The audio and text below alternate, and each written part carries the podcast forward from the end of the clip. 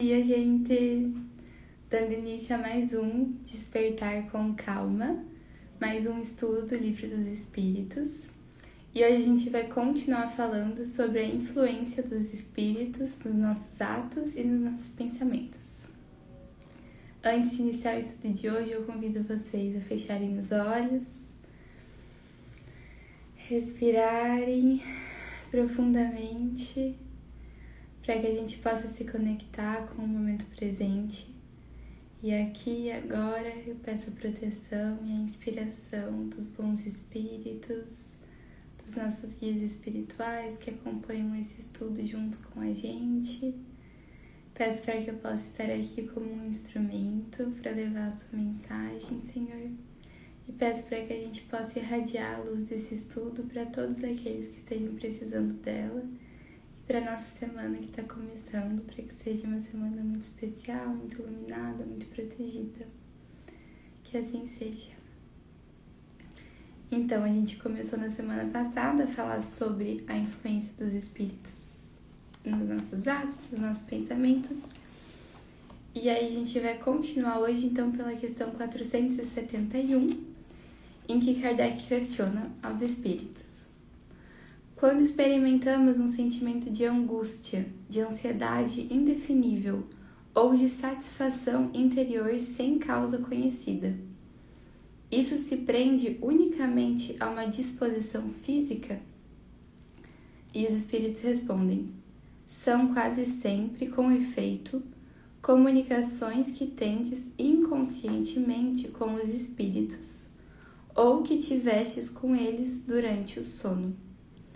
Então, muitos dos nossos sentimentos e muitos dos nossos pensamentos não são unicamente nossos, mas são muitas vezes frutos de comunicações que a gente tem de forma inconsciente com outros espíritos. E por isso que é super importante a gente cada vez mais aprender a fazer essa diferenciação entre será que esse pensamento é meu? Será que esse sentimento é meu. Tudo bem, vem um sentimento, eu vou sentir ele, eu vou acolher ele. Mas será que eu quero continuar cultivando esse sentimento de ansiedade, esse sentimento de angústia, esse sentimento de raiva? Será que ele representa o que eu sou em essência? Então é legal, é importante a gente trazer esses questionamentos. Quais sentimentos eu quero que me representem?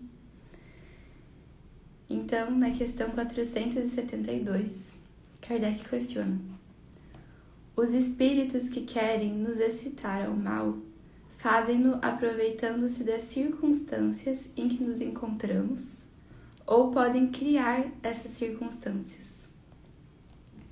E os espíritos respondem: Eles aproveitam a circunstância, mas frequentemente a provocam, compelindo-vos inconscientemente ao objeto da vossa cobiça. Assim, por exemplo, um homem encontra sobre seu caminho uma soma de dinheiro. Não creias que foram os espíritos que levaram o dinheiro para esse lugar, mas eles podem dar ao homem o pensamento de dirigir-se a esse ponto, e então sugerem-lhe o pensamento de apoderar-se dele, enquanto outros lhe sugerem o de entregar esse dinheiro àquele a quem pertence. Ocorre o mesmo em todas as outras tentações. Então, olha só que interessante como que funciona essa influência dos espíritos sobre nós, sobre nossa vida material.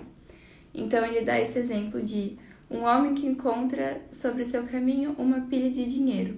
Então, os espíritos, eles não têm o poder de pegar e fazer surgir esse dinheiro na nossa frente mas eles têm o poder de, através dos nossos pensamentos, nos influenciar a pegar tal caminho, a virar em tal rua que vai nos fazer chegar nesse monte de dinheiro.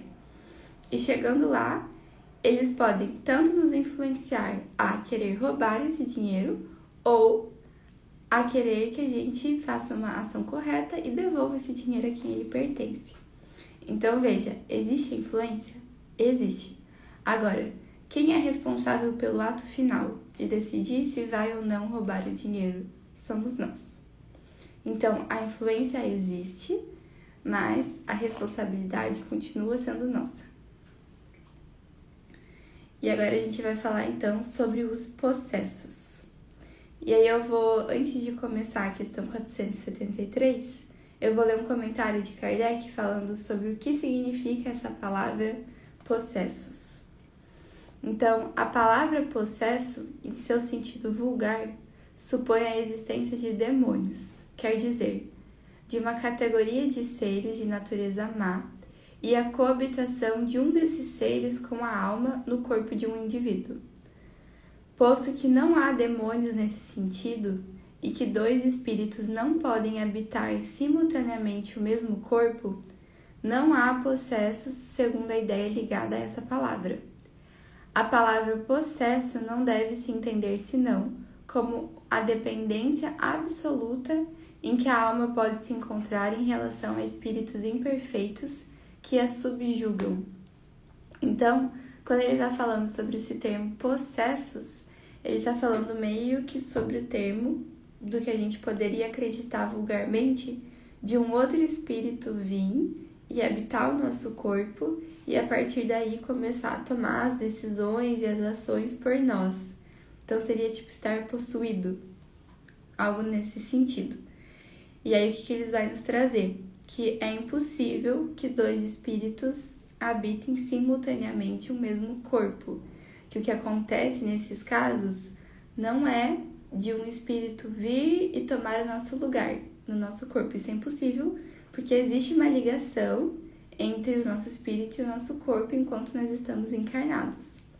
Agora, o que pode acontecer é de o nosso espírito criar uma dependência muito grande, criar uma ligação muito forte com um outro espírito que acaba influenciando bastante as suas ações e seus pensamentos.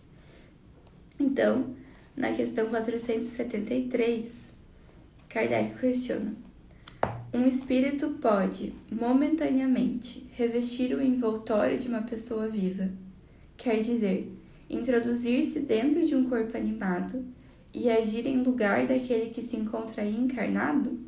Então, pode um outro espírito entrar no nosso corpo? E os espíritos respondem: O espírito não entra em um corpo como entras em uma casa.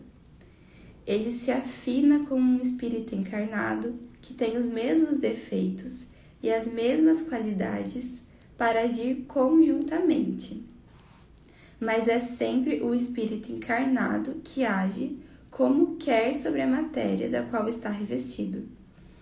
Um espírito não pode se substituir àquele que está encarnado, porque o espírito e o corpo estão ligados até o tempo marcado para o término da existência material. Então veja que, que interessante. Existe essa ligação que pode acontecer muito forte entre dois espíritos e que esse segundo espírito pode influenciar muito no comportamento do espírito que está encarnado, mas isso vai acontecer se houver uma afinidade muito grande entre esses dois espíritos, uma afinidade de qualidades e de defeitos, uma afinidade de vibração, uma afinidade de vontades. Então, quando acontecem esses casos de possessão é porque o espírito que foi possuído estava numa frequência, estava em pensamentos que o levaram a criar essa afinidade com o outro espírito. E não é que o espírito entrou no seu corpo, mas sim que eles criaram uma relação forte e aí começa a influência. Então, até o momento do nosso desencarne, é o nosso espírito que vai estar no nosso corpo físico. Na questão 474, Kardec questiona: Se não há possessão propriamente dita, quer dizer, coabitação de dois espíritos no mesmo corpo, a alma pode se encontrar na dependência de um outro espírito, de maneira a estar por ele subjugada ou obsediada, a ponto de que sua vontade esteja de alguma sorte paralisada? Então, a dependência a um outro espírito pode ser tanta que paralisaria a vontade do espírito que habita aquele corpo físico? E os espíritos respondem: sim. E esses são os verdadeiros possessos. Mas saiba que essa denominação não se faz jamais sem a participação daquele que a suporta. Essa dominação não a faz jamais sem a participação daquele que a suporta, seja por sua fraqueza, seja por seu desejo. Tem-se tomado frequentemente por possessos os epiléticos ou os loucos que têm mais necessidade de médico que de exorcismo. Então, olha que interessante. Esse livro foi escrito em 1853. E aí ele estava falando então sobre os epiléticos e os loucos, que têm mais necessidade de médico do que de exorcismo. Porque na época que foi escrito o livro dos espíritos ainda acontecia exorcismo dos pacientes psiquiátricos doentes, que é absurdo pensar isso, né? Mas enfim, então, quando acontece de acontecer a paralisação da vontade do espírito que habita o corpo de tão grande que é a influência do outro espírito, isso ocorre porque eles se sintonizaram, seja por sua fraqueza, seja por seu desejo. E em última instância, nós temos sempre o poder de mudar os nossos desejos, de mudar as nossas vontades, mudar os nossos pensamentos, mudar a nossa frequência vibratória. Então, nós podemos cessar esses vínculos que foram criados com espíritos que estão nos obsediando. Na questão 475, Kardec questiona: Pode-se por si mesmo afastar os maus espíritos e libertar-se de sua dominação? Então, nós podemos, por nós mesmos, com a nossa vontade, afastar esses espíritos que estão nos obsediando? E os espíritos respondem: Pode-se sempre sacudir um jugo quando se tem vontade firme. Então, sim. Com o pensamento voltado em Deus, com vontade, com ações voltadas ao bem, com observação dos pensamentos, com oração, a gente pode. Quando se tem vontade firme, pode-se sacudir um jugo que está ao nosso redor. Então, na questão 476, Kardec questiona: Não pode acontecer que a fascinação exercida pelo mau espírito seja tal que a pessoa subjugada não a perceba então, uma terceira pessoa pode fazer cessar a sujeição? Nesse caso, que condição deve ela empregar?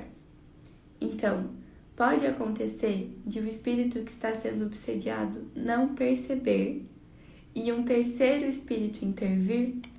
Então, um terceiro espírito fazer esse desligamento entre os dois espíritos que estão sendo um, um obsediando o outro?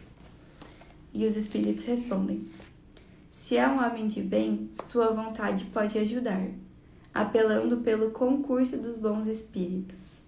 Porque quanto mais se é um homem de bem, mais se tem poder sobre os espíritos imperfeitos para afastá-los, e sobre os espíritos bons para atraí-los. Entretanto, seria incapaz se aquele que está subjugado não consentir nisso. Existem pessoas que se alegram em uma dependência que agrada aos seus gostos e aos seus desejos. Em todos os casos, aquele cujo coração não é puro não pode ter nenhuma influência. Os bons espíritos o abandonam e os maus não o temem. Então, não existe nada mais poderoso no mundo espiritual do que a força do bem do que as boas ações, do que os bons pensamentos, do que a vontade de se trabalhar, de se melhorar. Isso é muito imponente no mundo espiritual. Então, se somos homens de bem, se somos pessoas que têm realmente amor, que cultivam a caridade, cultivam a bondade, cultivam a justiça, que estão se trabalhando, que estão sempre tentando orar e vigiar e perceber seus pensamentos e corrigir eles e corrigir as suas ações. Isso é muito forte no mundo espiritual. E isso atrai bons espíritos e isso afasta maus espíritos. Então, quando ele questiona se uma terceira pessoa poderia intervir nessa ligação que se faz entre um obsediado e um obsediador, a resposta é que se for um homem de bem sendo obsediado, sim, porque aí será fácil fazer esse desligamento entre os dois. Os maus espíritos temem as pessoas que têm uma vontade firme voltada a Deus. E agora, existem casos em que a pessoa que está sendo obsediada não quer fazer esse desligamento, porque criou um vício nessa dependência, porque essa dependência satisfaz os seus desejos, porque essa dependência muitas vezes tá ali sintonizando com a sua frequência vibratória, e nesses casos, se o espírito não quer romper a dependência, então não vai ter uma terceira pessoa que vai conseguir ajudar. A vontade de mudança tem que partir de nós. A partir do momento em que nós temos essa vontade de mudar, de seguir um outro caminho, de ter novas companhias espirituais ao nosso redor, e nós mudamos a nossa frequência, nós pedimos por isso, nesse momento a gente vai receber ajuda. A gente vai cortar essas conexões. Então, precisa que o desejo parta de nós. E a partir desse momento a gente vai ter muita ajuda espiritual. Na questão 477, Kardec questiona: As fórmulas de exorcismo têm alguma eficácia sobre os maus espíritos? Não. Quando esses espíritos veem alguém tomar a coisa a sério, ri e se obstinam. Então, não vai ser o exorcismo a solução. Na questão 478, Kardec questiona: Há pessoas animadas, de boas intenções e que não são menos obsediadas. Qual é o melhor meio de livrar-se dos espíritos obsessores? Então, qual é o melhor meio de livrar-se dos espíritos obsessores? E os espíritos respondem: cansar sua paciência, não tomar conhecimento de suas sugestões, mostrar-lhes que perdem seu tempo. Então, quando veem que não tem nada a fazer, eles se vão. Então, o que pode um espírito que está nos obsediando fazer em nós? Ele pode nos trazer influências, nos trazer sugestões de atos e de pensamentos. Se nós não escutarmos essas suas sugestões, nunca eles vão cansar e vão embora. Então, por isso, de novo, a importância de observar os nossos pensamentos e perceber se eles são nossos e se eles condizem com os nossos valores. E se eu, por um acaso, observar que não, então que eu pare de alimentar esses pensamentos e que eu não cometa esses atos que não condizem com os meus princípios, com os meus valores. Se assim eu fizer, espíritos que podem estar me influenciando ao mal vão cansar de estar ali, porque vão perceber que essa influência não funciona, que a minha vontade de estar no caminho do bem é mais forte do que essa influência. E assim eles vão embora. Na questão 479, Kardec questiona: A prece é um meio eficaz para curar a obsessão? E os espíritos respondem: A prece é um poderoso socorro em tudo, mas crede bem não basta murmurar algumas palavras para obter o que se deseja. Deus assiste aqueles que agem e não aqueles que se limitam a pedir. É necessário, pois, que o obsediado faça, a seu turno, aquilo que é necessário para destruir em si mesmo a causa que atrai os maus espíritos. Então, a prece é uma das ferramentas mais fortes que a gente tem mas desde que a nossa prece não seja simplesmente palavras em vão, desde que a nossa prece seja junto, né, acompanhada de uma vontade forte e verdadeira de mudança e de seguir no caminho que Jesus nos mostrou. E olha só que interessante. Então, Deus assiste aqueles que agem e não aqueles que se limitam a pedir. Então, que a nossa prece seja acompanhada de ação, que a nossa prece seja acompanhada de mudança. Na questão 480, Kardec questiona: Que pensar da expulsão dos demônios de que fala o Evangelho? E os espíritos respondem: Isso depende da interpretação. Se chamais demônio há um mau espírito que subjugue o indivíduo, quando a sua influência for destruída, ele será verdadeiramente expulso. Se atribuís uma doença ao demônio, quando houverdes curado a doença, direis também que a expulsastes o demônio. Uma coisa pode ser verdadeira ou falsa, segundo o sentido que se der às palavras. As maiores verdades podem parecer absurdas quando não se olha senão a forma, e quando se toma a alegoria pela realidade. Compreendei bem isto e o guardai, pois é de uma aplicação geral. Então, quando a gente vê na Bíblia, em textos antigos, ou muitas vezes de outras crenças falando sobre tirar demônios do corpo, a gente tem que ver qual é a interpretação que esse texto está dando para demônios.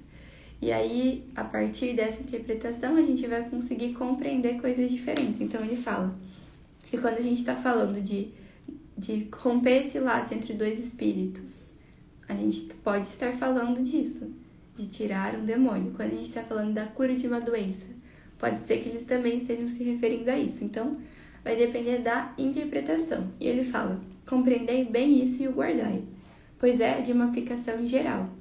Então, quando a gente está lendo esses textos antigos, textos sagrados, a gente vai ver que são palavras, são frases que podem ser interpretadas de várias maneiras, e é isso que vai fazer a diferença. Então, assim, a gente encerra essa parte da possessão, e amanhã a gente vai começar a falar sobre os convulsionários. Então, desejo uma ótima semana para todos nós. Gratidão por estarem aqui comigo, por fazerem parte desse estudo. E até amanhã, gente. Um beijo.